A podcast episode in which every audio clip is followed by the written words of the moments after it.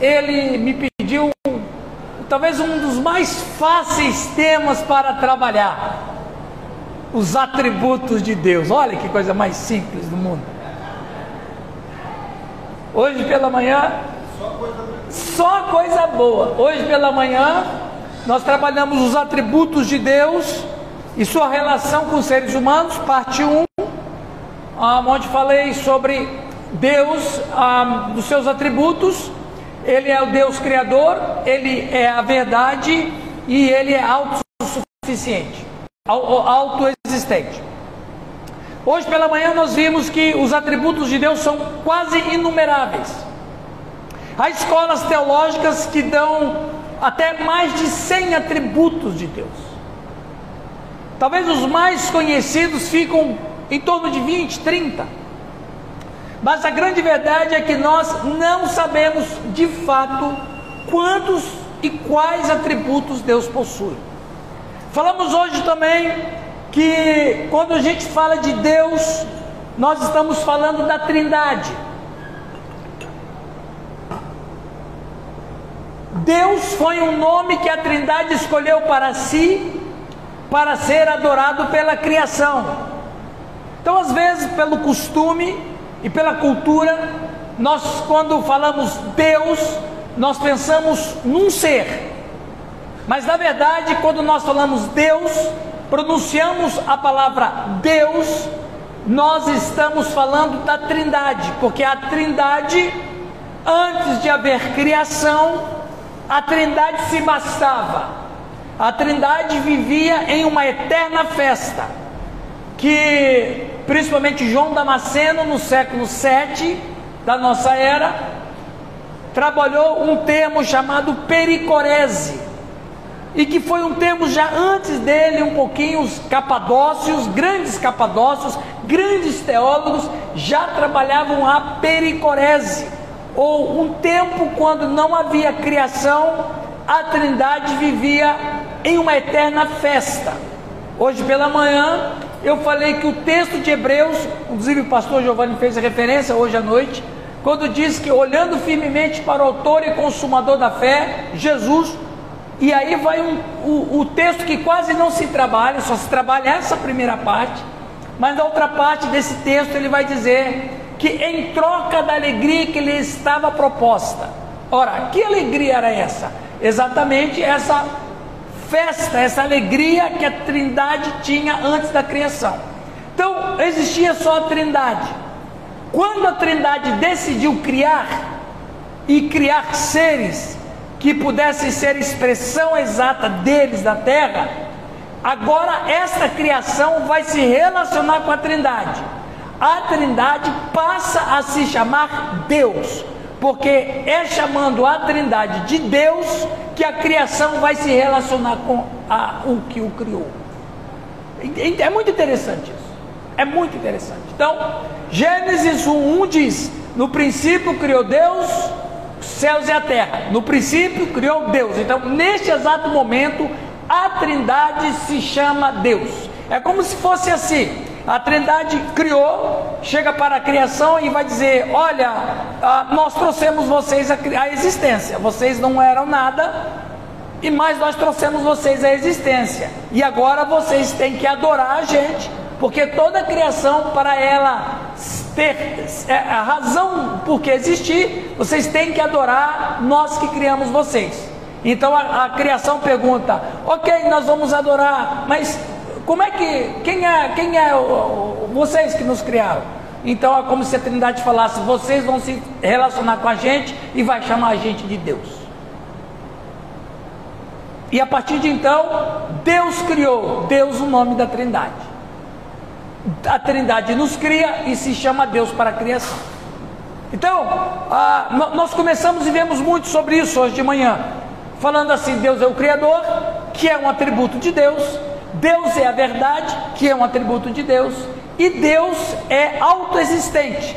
Eu falei hoje uma frase que deixa a gente doido, mas é porque de fato nós não temos como entender Deus. Que na teologia chama-se Deus é a causa não causada. Eu sei que parece lógico, não é? Mas dentro da licença teológica, a gente vai encontrando caminhos. Então, gente, estudar Deus é impossível. Eu falei hoje de manhã que quando uma pessoa estuda direito e se torna um advogado, uma advogada, e ele vai galgando espaço, crescendo na sua profissão, faz pós-graduação, faz mestrado e por fim faz doutorado. Então aí uma pessoa quando chega ao doutorado ou pós-doutorado, ele tem o título de doutor em direito. Ou quando ele se torna médico, e ele vai estudando, estudando, estudando até atingir o, o grau de doutor em medicina. Ou ele é um cientista, vai estudando, estudando, estudando e torna doutor naquilo. O teólogo é o único que não pode ter título de doutor de Deus. Você fez doutorado em teologia? Por exemplo, eu tenho mestrado em teologia. Ainda não fiz doutorado. Mas se um dia eu fizer doutorado em teologia, eu não posso dizer que eu sou doutor de Deus. Que Deus é inadministrável. Deus é insondável. Então, os atributos de Deus é, são impossíveis da gente de fato descobrir quais são e quantos são. A nossa mente é muito finita. Como já diziam os filósofos, o infinito não pode caber no finito. Então, nós não temos condição de mensurar Deus. Mas, por Sua graça, Deus dá pequenos indícios de quem Ele é, e através desses pequenos indícios de quem Ele é, nós chamamos de atributos. Então Deus não pode ser objeto de estudo. Tomás de Aquino, no século XIV, ele disse: tudo que nós podemos aprender de Deus é aquilo que ele não é. Porque é insondável, Deus é insondável, nós não temos condições de estudar Deus. Ok, eu não posso estudar Deus. Se eu pudesse estudar Deus, ele não seria diferente dos deuses uh, dos pagãos. Porque os deuses dos pagãos são completamente estudáveis. É fácil a gente estudar. Uh, Odin, Thor, Star, Astarote, Marduk, Zeus. Mas Deus seria apenas então mais uma, um personagem. Não. Deus é instudável. Como um neologismo aqui. Instudável. Mas o que, que a gente aprende de Deus? Apenas alguns dos seus atributos e apenas alguns dos seus atributos que ele permite que a gente saiba para que a gente se relacione com ele. Ok? Falei mais ou menos isso hoje de manhã. Eu fiz uma pequena introdução agora do que eu fiz hoje pela manhã. E agora, para não ser muito sacal, muito muito ah, chato, porque um tema às vezes teológico não é atraente, mas ele é necessário, não é? é eu gostaria de falar exatamente os atributos de Deus e sua relação com os seres humanos. Porque se Deus nos deixou atributos dele para que a gente pudesse estudar, é porque Deus tem um interesse. Você precisa saber como que eu sou, não quem eu sou, mas como que eu sou, para você se relacionar comigo. Para isso Deus deixou os seus atributos. E eu gostaria de convidá-los, por favor, abrir a Bíblia no livro de Romanos. Romanos no capítulo 11, versículo 33, Romanos, capítulo 11, versículo 33 a 36.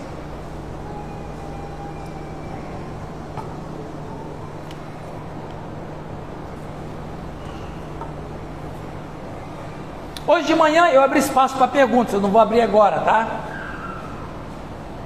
Mas foi muito interessante hoje de manhã.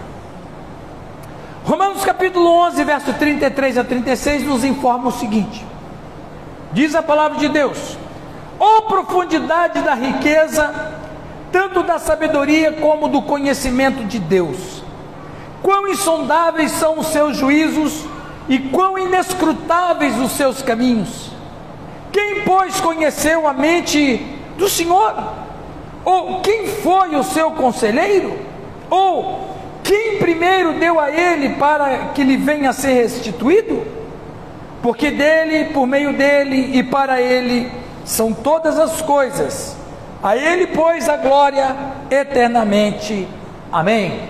Vamos orar. Senhor nosso Deus, obrigado por esta palavra que vem nos orientar, que vem trazer para nós uma luz sobre os seus atributos, dos que podemos conhecer e podemos estudar. Nos dê a capacidade mental, Senhor, a capacidade lógica de entender aquilo que nós vamos ouvir nessa noite.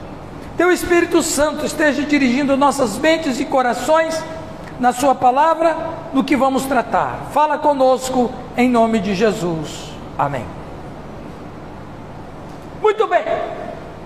Feita essa introdução, nós vamos tentar descobrir mais três atributos de Deus e como que pode ser relacionado com os seres humanos. Dentro dessa proposta para mim hoje à noite, se você quiser saber o que eu trouxe hoje de manhã, você pode entrar no Facebook da, da igreja e lá você vai ter todo o conteúdo do que eu falei hoje pela manhã. Mas agora eu gostaria de compartilhar três atributos e eu considero, pastor Giovanni, esses três atributos especialíssimos. Especialíssimos. Porque esses três atributos que eu vou trabalhar com vocês nessa noite são atributos especiais que Deus nos presenteou. Deus nos deu a capacidade Deus nos deu a capacidade de viver três de seus atributos com um propósito, para que a, a raça humana não se autodestruísse por causa do pecado. Preste atenção. Eu vou compartilhar com os irmãos e irmãs três atributos de Deus, dos quais Ele nos presenteou com um objetivo que nós não nos autodestruíssemos por causa do pecado. Porque assim que a, o pecado entrou na experiência humana, a nossa certeza líquida e certa que nós seremos como bichos, nós seremos como animais, nós seríamos como brutos. E nós mataremos uns aos outros. Trindade, quando eu falo Deus, eu me refiro à Trindade. Quando a Trindade expulsou os nossos pais do jardim, expulsou-os para que eles não estragassem mais ainda a existência, eles nos deram três de seus atributos, dos quais, por causa desses atributos, nós não nos autodestruímos. Estão curiosos para saber? Primeiro lugar, primeiro atributo que Deus nos deu, seus atributos que nos deu, Deus nos deu a sua bondade. A Bíblia diz assim no Salmo 119, 64: a terra, Senhor, está cheia da tua bondade. Ensina-me os teus decretos. Salmo 34, 8. Ó, oh, provai e vede que o Senhor é bom. Deus é bom. Deus é bom. Não tem uma canção que diz assim? Deus é bom o tempo todo, o tempo todo Deus é bom. Deus é bom. A bondade de Deus é um assunto vasto que ocupa uma enorme porção do Antigo Testamento. Deus é bom.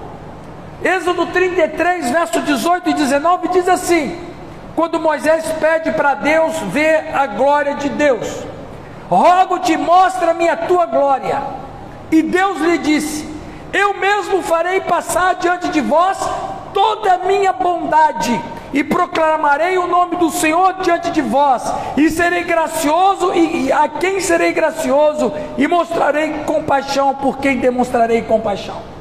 Deus é bom, e Deus é bom mesmo, Deus é bom em essência. Esse atributo de Deus é um atributo perfeito. Quando nós falamos que Deus é bom, Ele é bom mesmo. E por que, que nós não entendemos muito isso? Porque nós estamos numa luta diária com o pecado.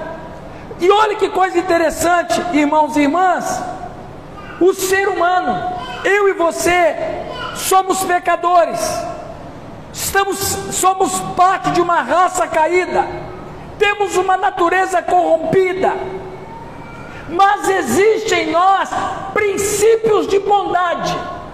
Preste atenção, para que porque você talvez possa entender alguma coisa da história e da vida. Nós somos maus. Nós não somos bons. Nós temos a capacidade de fazer coisas boas, mas não somos bons.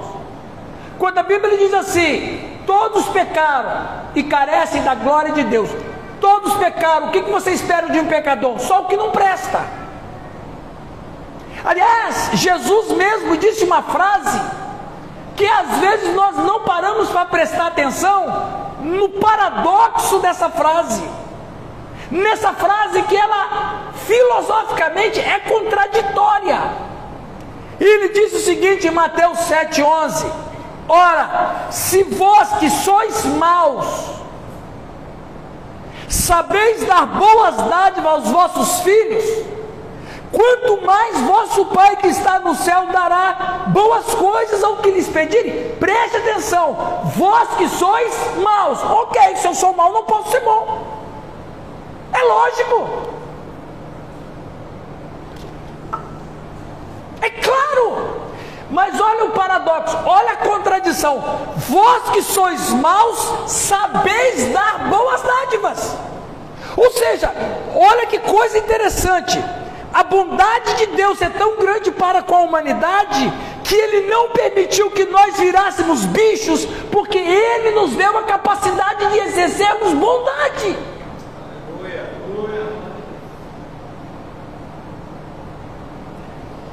Salmo 27, 13: Espera o Senhor, sede fortes e deixai que vosso coração tome coragem. Sim, espere pelo Senhor, Ele é bom. A Bíblia diz assim, todo, em vários textos bíblicos, diz assim: que a terra está cheia da tua bondade. Mas quando você olha e pensa assim, tanta coisa errada acontecendo no mundo, tanto assassinato acontecendo no mundo, tanta coisa terrível acontecendo no mundo, e é verdade, só que é, nós ainda temos o privilégio, mesmo no meio de tanta maldade, ainda assim há pessoas muito boas. Eu sei que dá um nó na cabeça da gente.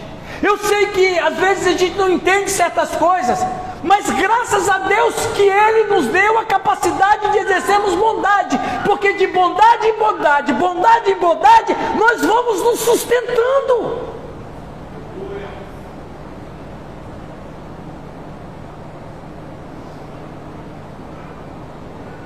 Muitas vezes nós cantamos, Deus é tão bom, Ele é tão bom para mim. Lembra dessa canção? Isso é verdade. E Deus é bom mesmo. Para começar, Deus sabia que o homem se afastaria dele. Ou seja, a nossa queda era uma queda sabida. A nossa queda era uma queda conhecida. Inclusive, eu preguei isso ano passado aqui, ano retrasado aqui. a nossa queda era uma queda sabida. Ou seja, Deus sabia que os nossos pais iriam pecar e iriam sair da graça dele. E Deus, ele poderia nos destruir.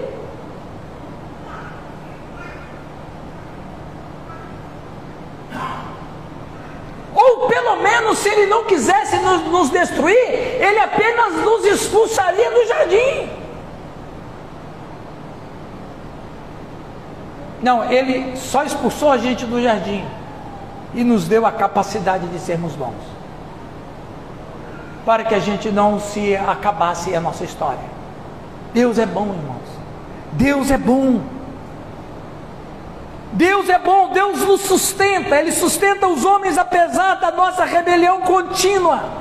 Esse também é um outro sinal da bondade de Deus. Ele não executa os ímpios no momento, no momento em que pecam. Deus é tão bom, Ele é tão bom, que alguém pode perguntar assim, João, por que, que Deus não destrói os maus? Um dia uma pessoa me perguntou assim, Ellen, pastor, por que, que Deus não destrói os maus? Eu falei assim: eu vou dar um exemplo. Um dos homens mais mal da história se chamou Herodes. Herodes era um homem mau. Herodes, ele mandou matar os meninos de dois anos para baixo, na tentativa de matar a Jesus Cristo. Um homem que ordena matar criancinhas de peito é um homem mau. O José foge para o Egito. E quantos anos que ele fica lá? Dois anos. Ora, por que, que Deus não fez alguma coisa com Herodes?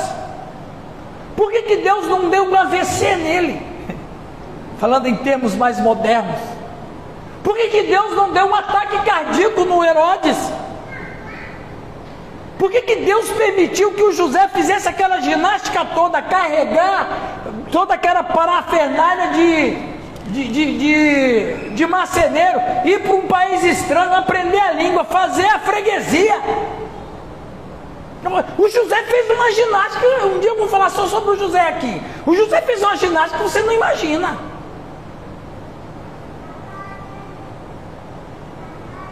Por que, que Deus não matou Herodes?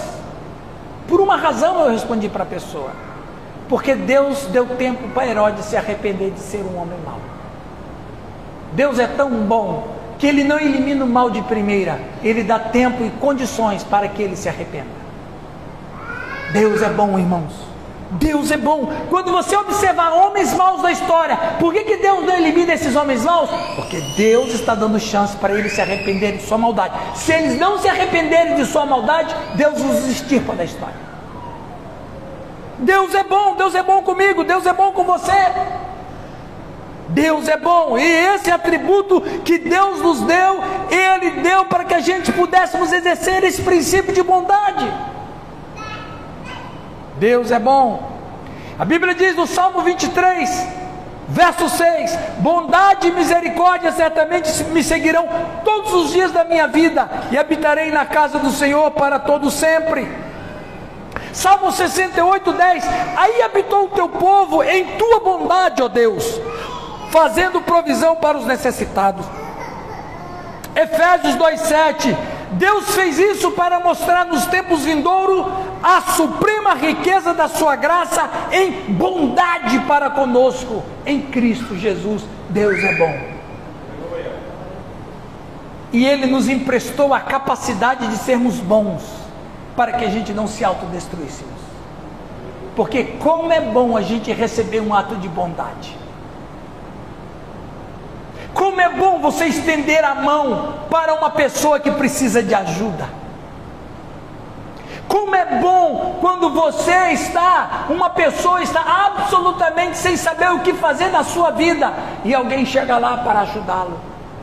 Quantas vezes pessoas não têm o que comer na sua casa, como o pastor Giovanni falou aqui, dessa ajuda ao, ao ministério do pastor Cid, que eu conheço, eu estive lá pregando para um grupo de pessoas que estão, estão tentando se livrar do vício maldito das drogas.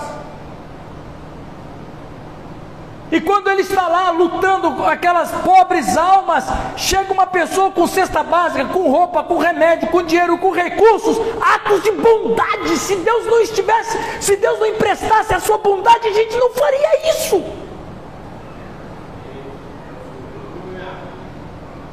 Quando você dá a sua oferta e devolve o seu dízimo, é ato de bondade.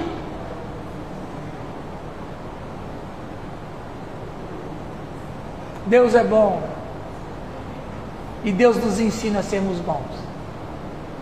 Não podemos ser bons como Ele é, porque a bondade de Deus é perfeita. A nossa bondade, na verdade, a bondade é, na gente é um corpo estranho. Porque a nossa índole é sempre má. Ou seja, se um ser mau tem ações boas, tem uma coisa estranha dentro desse ser. A filosofia não consegue explicar isso, mas a teologia consegue explicar. Como que explica? Deus nos emprestou a pecadores maus a condição de sermos bons. Essa contradição da história é a coisa mais fantástica que existe. Ou ele faz isso, ou nós vamos virar bichos. Deus é bom. Deus é bom. Segundo lugar, o segundo, segundo atributo de Deus que Ele nos empresta é a sua justiça. A sua justiça. Salmo de número 11. Deus está falando com você? Salmo de número 11. Versículo 7 nos informa o seguinte: Salmo 11, 7 diz assim: Porque o Senhor é justo, Ele ama a justiça, os retos lhe contemplarão a face. Deus é justo, Ele ama a justiça. O que é justiça? Justiça é o tratamento justo e imparcial de Deus com todas as pessoas. A justiça de Deus é correlato com a sua santidade ou a sua excelência moral. Uma vez que Deus é eternamente perfeito, Ele é completamente imparcial em seus julgamentos e trata as suas criaturas com equidade. A justiça é a santidade de Deus em ação. O Gênesis 18, 25, o, o Abraão conversando com Deus, quando Deus disse que iria destruir Sodoma e Gomorra por causa da sua justiça, Abraão disse: Não fará bem o juiz de toda a terra? Deus é sempre certo em todas as situações e em todos os momentos. Salmo 89, 14: Justiça e direito senhor João, doutor João e doutor Edmilson. Tem mais advogado aqui? Tem dois aqui. Justiça e direito, percebe? Justiça e direito são palavras correlatas. Qual é o princípio de justiça e direito? Qual é o princípio? Qual é a prima iuris? Prima iuris. Ou qual é a primeira justiça? Deus. Justiça e direito são fundamento do teu trono. Graça e verdade te precedem. Porque Deus é justo, Ele define o que é justiça. O que é justiça? Justiça é tão somente a vitória do bem contra o mal. A justiça nada mais é do que isso. Você tem que ser perfeito diante da lei. Se você não for perfeito diante da lei, você vai incorrer em um crime. E se você incorrer em um crime, você, a, a justiça vai vingar a sociedade. Porque justiça e vingança são termos intercambiáveis. Eu vou explicar isso para vocês. Quando uma pessoa é incorrida num crime, e conforme o crime dessa pessoa, ele vai ficar preso 5 anos, 10 anos, 6 meses, seja o que diz a lei, a vida dessa pessoa está acontecendo justiça. O que é justiça? Significa que o mal está sendo destruído pelo que ele fez. Qual é esse princípio? É de Deus. Veja, isso é importante você ter noção. Justiça, a, a justiça do Ocidente ela é de origem romana. Porque o César, ele era reconhecido e a própria população tratava César como um deus. E César, ele, o César, ele era patrono da justiça.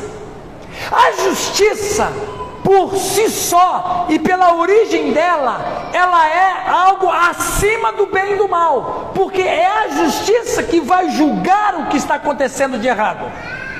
Ou seja, a justiça é a única instituição existente no mundo que pode julgar o mal e punir o mal. Dentro dessa perspectiva, justiça só Deus pode exercer, porque Deus é o único acima do bem e do mal. Mas o César arrogou para ele a divindade, e por isso que o César se tornou justiça. E como a justiça romana influencia todo o Ocidente, nós trouxemos essa herança romana até os nossos dias, até o ponto que nós só usamos o latim. Habeas corpus, e etc. Os termos em latim que se usa na justiça são termos que vêm de Roma, que é origem César. E que na verdade é uma coisa muito interessante, porque a justiça por si só, sendo que está acima do bem e do mal, ela é impessoal. E é por isso que ela pode fazer vingança. Deus é um Deus vingador. Aí alguém vai falar assim: não, pastor, Deus não é vinga, Deus é amor, Deus não vinga. Porque nós estamos querendo trazer a vingança de Deus com a nossa. A nossa vingança é pecaminosa. Por quê? Porque eu não estou acima do bem e do mal. Então toda justiça que eu faço pelas minhas mãos é crime, porque eu não estou acima do bem e do mal. O juiz que sentencia, que dá sentença a um criminoso, ele não faz por si só, ele faz em nome da justiça, que é impessoal e que está acima do bem e do mal. Os irmãos estão entendendo? Agora, o que, que tem a ver isso o atributo de Deus com a gente? Se nós não tivéssemos o princípio de justiça em nós, nós mataremos uns aos outros e o mal seria banalizado. Se não houvesse uma vingança, entenda-se a palavra justiça, nós não teríamos princípios morais.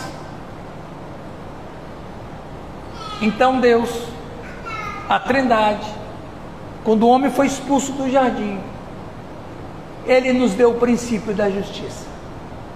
Vocês vão institucionalizar algo que vai punir o mal, porque se o mal não for punido, vocês vão se matar uns aos outros e o mal vai ser banalizado. Princípio de justiça. Salmo 48, 10: Como o teu nome, ó Deus, assim o teu louvor se estende até os confins da terra, a tua destra está cheia de justiça. Amós 5,23: Afasta de mim o estrépito de teus cânticos, porque não ouvirei as melodias das tuas liras. Antes, corra o juízo como as águas e a justiça como o ribeiro perene. Eu sei, você sabe que no Brasil a nossa justiça está em crise. Por que, que o brasileiro não aceita o que está acontecendo vindo do STF? Porque, por definição, o STF é a nossa Suprema Justiça, que deveria fazer o quê? Como origem, punir o que está errado. Quando o, quando o, o, o nosso princípio jurídico está invertido, nós nos sentimos revoltados. Ora, por que, que eu me sinto revoltado? Porque Deus me deu o princípio da justiça e eu preciso me sentir vingado por ela quando o mal acontece comigo ou com alguém. E, e quando você se sente injustiçado por algo que não deveria, quando um, um criminoso ele não é de fato condenado, ou não é condenado como deveria ser no rigor da lei, você se sente que não foi feito justiça. Princípio de Deus. E se isso tirar, e se isso sair de nós, nós vamos virar animais. Nos animais não tem justiça. A leoa come a presa o leopardo devora a presa. Na natureza é a lei, é, é, o impera a lei do mais forte, é o predador que caça a presa, e a presa tem mais é que se virar. As pessoas brincam bem assim. Ah, como é que você está, João? Ah, eu estou matando um leão por dia. Não é assim? A presa, quando chega o final do dia viva, ela diz assim: ufa, ganhei mais um dia de vida. Isso é entre os animais, não somos animais. Entre nós há princípios de justiça. E todas as vezes que a justiça é feita na terra, Deus é glorificado por causa da justiça. Deus é justo, irmãos e irmãs. E Deus, quando Ele pune uma pessoa, pune por justiça pune porque o mal tem que ser castigado, o mal tem que punir, ser punido. Vocês lembram daquele texto em Lucas 16? Quando a alma do rico está no inferno, lembra daquele texto? De acordo com os estudiosos, ele tinha um nome, chamava Dives. Lázaro e Dives. Dives é um suposto nome daquele rico, de acordo com o Talmud rabínico. E você vai lembrar aquele texto? O texto vai dizer o quê? O texto vai dizer assim: que o, o, a alma do rico está sofrendo, e ele não está no inferno porque ele era rico, ele está no inferno porque ele rejeitou a Deus. E ele fala para Abraão o que? Manda Lázaro ir na casa dos meus irmãos. Eu manda Lázaro, Lázaro refrescar a minha boca. Não é isso que ele fala? Ele fala outras coisas, mas ele não diz assim para Abraão: Pai Abraão, eu estou aqui injustamente. Ele não reclama porque ele está lá.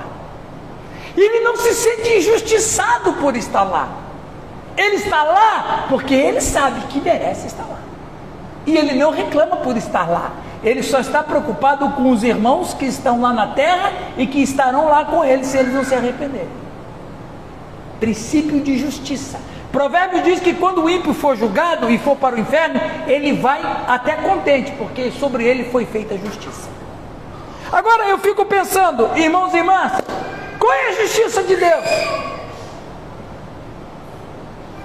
A justiça de Deus é que alguém tem que morrer. Lembra? Justiça é quando um, é o mal que é punido pelo bem. É quando o errado é punido pela santidade. Somos pecadores, não somos? Sim ou não? A Bíblia vai dizer que nós transgredimos a lei. Logo nós somos o quê? Criminosos. Por que, que nós temos a chance de não sermos condenados? Porque Jesus Cristo foi a nossa justiça. Alguém tem que morrer. Porque na, no, na, nossa lei brasileira, se a pessoa cometeu um crime e ofendeu a justiça, logo ele tem que ser penalizado na cadeia. Diante de Deus não tem cadeia, diante de Deus é a morte. Alguém tem que morrer. Mas Jesus Cristo morreu por nós. Jesus Cristo fez justiça em nosso lugar.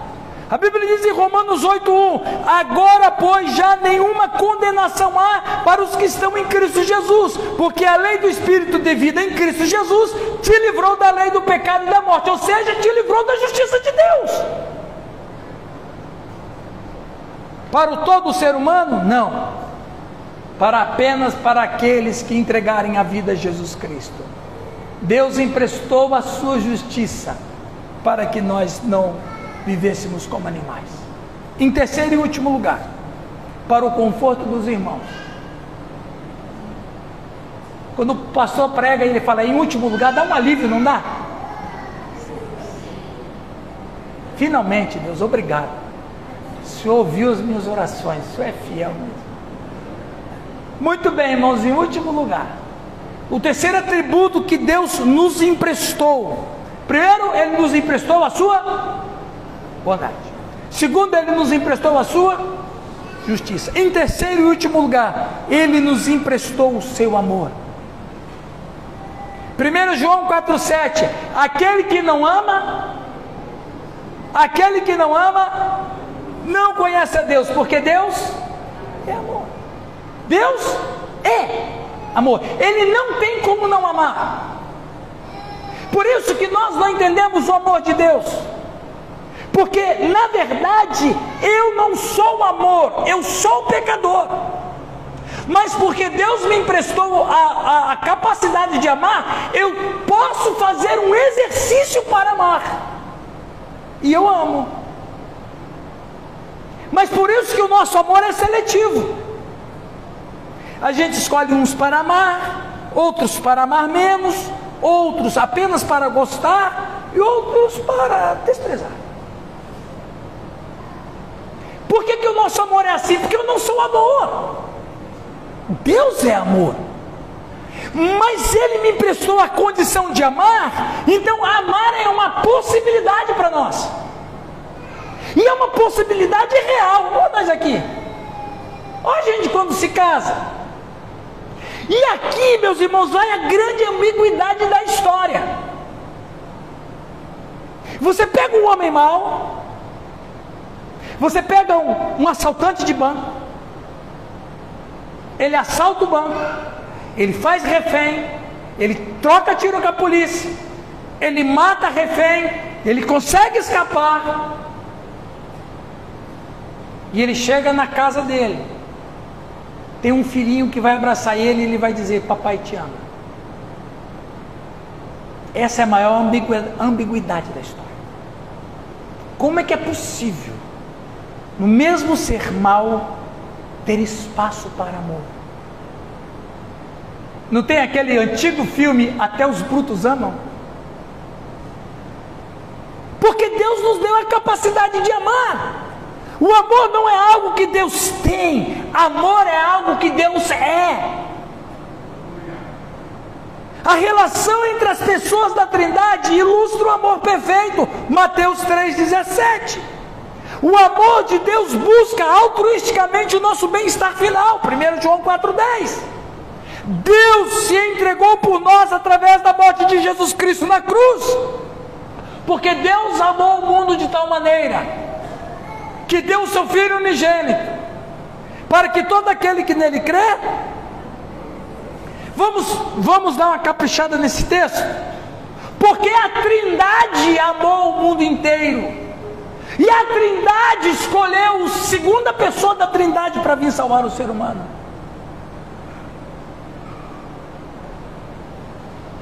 Deus é amor, a Trindade é amor. Aqui está uma das provas lógicas que, que Tomás de Aquino fez no século XIV, provando que Deus é uma entidade familiar. Porque quando a Bíblia diz Deus é amor, não pode ter amor se não tem um alvo para ser amado.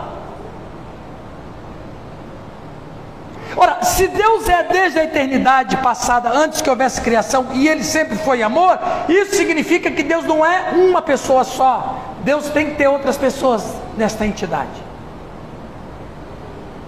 E tem Pai, Filho, ou seja, a experiência de amor começa na Trindade, e a Trindade nos dá essa capacidade de amar também.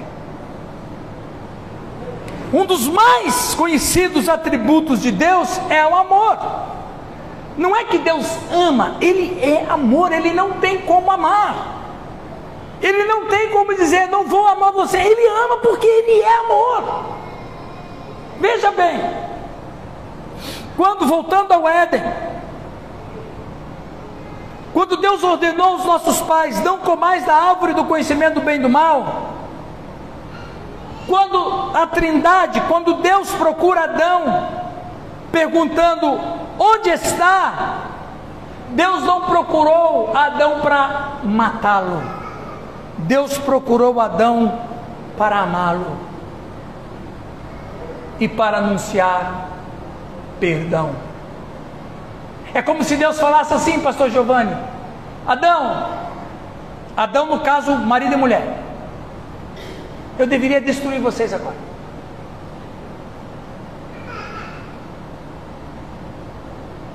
Eu deveria aniquilar vocês da história.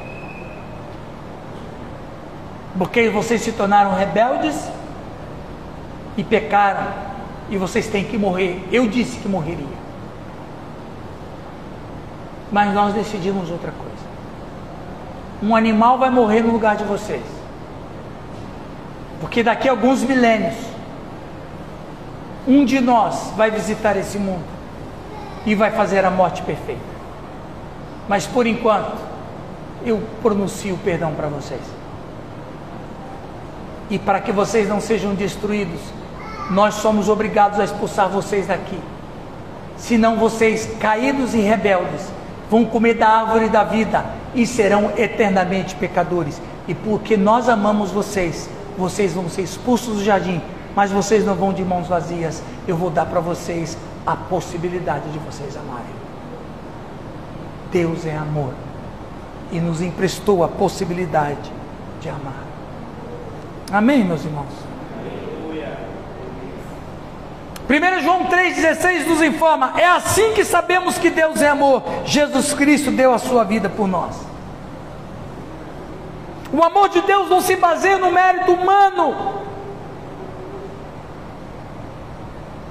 mas o amor de Deus se baseia no próprio Deus.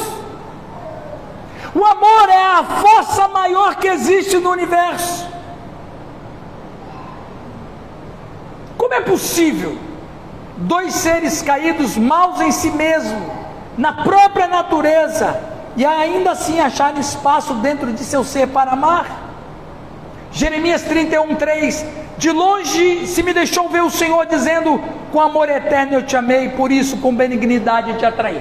Quando a gente fala de amor de Deus no Antigo Testamento, nós estamos tão acostumados, tão familiarizados com isso, que a gente não tem, nem sempre se dá conta que os deuses pagãos jamais amavam seus adoradores.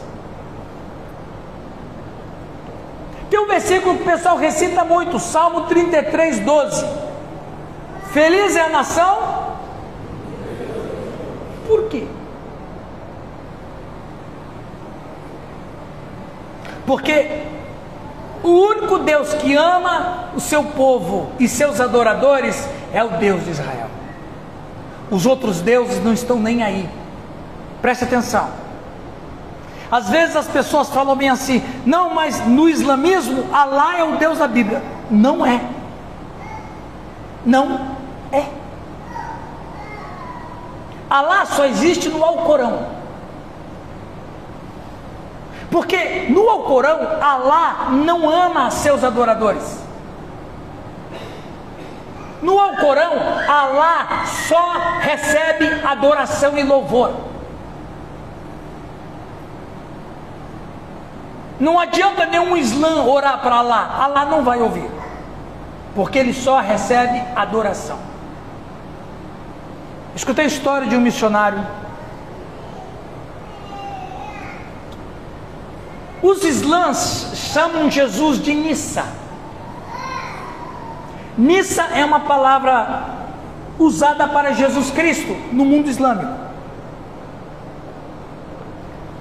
E um dos chefes do Islã de uma região chegou para um casal e disse: Eu vou me casar com a sua filha. Só que a filha dele tinha oito anos de idade. Só que como Maomé teve uma esposa com oito anos de idade, então eles estabeleceram que se Maomé casou com uma menina de oito anos de idade, qualquer homem pode casar com uma menina de oito anos de idade. Agora o, os pais vão dizer para o chefe daquela região: não, você não vai casar, minha filha é uma criança. Você acha que eles iam dizer isso? Não. E o cara marcou a data do casamento. O casal desesperado falou: O que, que nós vamos fazer agora? Orar para lá não adianta. Alá só recebe adoração. Alá não vai nos ajudar. Aí a, a mulher disse: Você sabe que os cristãos dizem que Nissa é Deus e Nissa escuta a oração. Então vamos orar para Nissa, para ele nos livrar disso. E eles falaram: Vamos. Aí, como bom religioso islã, eles se ajoelharam e começaram a orar. Missa é assim, assim, assim. Nós precisamos de uma saída. E Jesus Cristo apareceu para eles e disse: Vocês vão hoje à noite sair daqui. Vocês estão perto da fronteira. Vocês atravessam a fronteira. Tem um povo meu que vai estar lá esperando. Eles mais do que depressa pegaram as coisas, pegaram a filha, na alta madrugada, ultrapassaram a fronteira. Quando eles ultrapassaram a fronteira, tinha um grupo de cristãos lá. Quando eles chegaram e foram falar alguma coisa, os cristãos falaram: Não precisa dizer nada, Jesus já nos disse que vocês iriam estar aqui.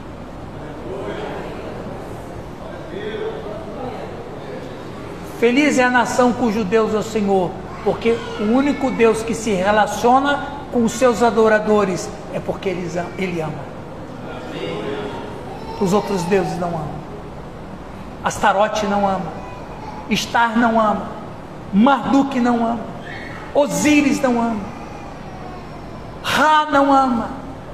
Esses deuses, na configuração pagã, só existem para serem adorados, não para resolver problema de ninguém. Feliz é a nação cujo Deus é o Senhor. porque é o único Deus que de fato ama quem busca Ele. Para concluir, amém, irmãos? Chega, né? Uma hora falando tá bom demais. O que se conclui?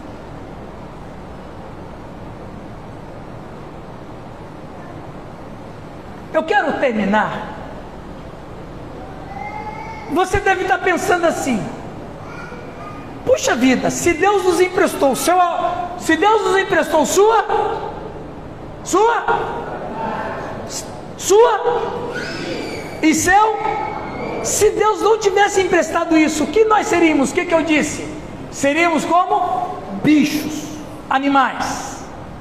O apóstolo Paulo deu um quadro para nós do que seríamos se não tivesse o quê?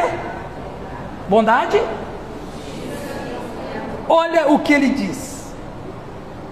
O que se conclui? Temos nós qualquer vantagem? Não, de forma nenhuma, pois já temos demonstrado que todos, tanto judeus como gregos, estão debaixo de pecado. Ora, o que você espera de um pecador? Só desgraça. Como está escrito, não há justo, nem sequer um, não há quem entenda, não há quem busque a Deus. Ora, como é que você, como que uma sociedade vai se, se sustentar onde há pessoas que não se entendem? Como que uma sociedade vai se sustentar quando não busquem a Deus? Ele continua: todos se extraviaram, a uma se fizeram inúteis. Como que uma sociedade vai se sustentar, Lari, se só tem gente inútil?